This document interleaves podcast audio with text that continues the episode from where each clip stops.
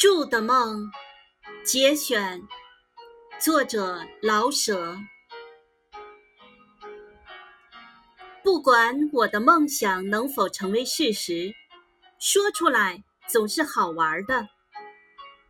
春天，我将要住在杭州。二十年前，旧历的二月初，在西湖上，我看见了嫩柳与菜花，碧浪与翠竹。有我看到的那点春光，已经可以断定，杭州的春天必定会叫人整天生活在诗与图画之中。所以，春天我的家应当是在杭州。夏天，我想青城山应当算是最理想的地方，在那里，我虽然只住过十天。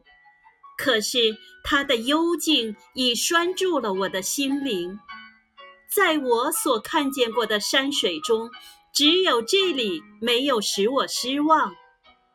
到处都是绿，目之所及，那片淡而光润的绿色都在轻轻地颤动，仿佛要流入空中与心中去似的。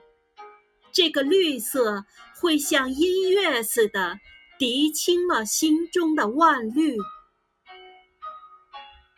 秋天一定要住北平。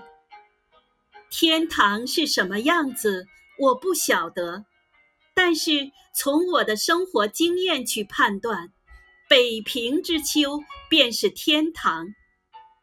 论天气，不冷不热；论吃的。苹果、梨、柿子、枣、葡萄，都每样有若干种。论花草，菊花种类之多，花式之奇，可以甲天下。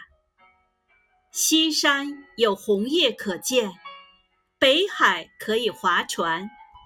虽然荷花已残，荷叶可还有一片清香。衣食住行，在北平的秋天是没有一项不使人满意的。冬天我还没有打好主意，成都或者相当的合适，虽然并不怎么和缓，可是为了水仙、素心腊梅、各色的茶花，仿佛就受了一点寒冷。也颇值得去了。昆明的花也多，而且天气比成都好。可是旧书铺与精美而便宜的小吃，远不及成都的那么多。好吧，就暂这么规定：冬天不住成都，便住昆明吧。在抗战中，我没能发了国难财。我想，抗战结束以后，我必能阔起来。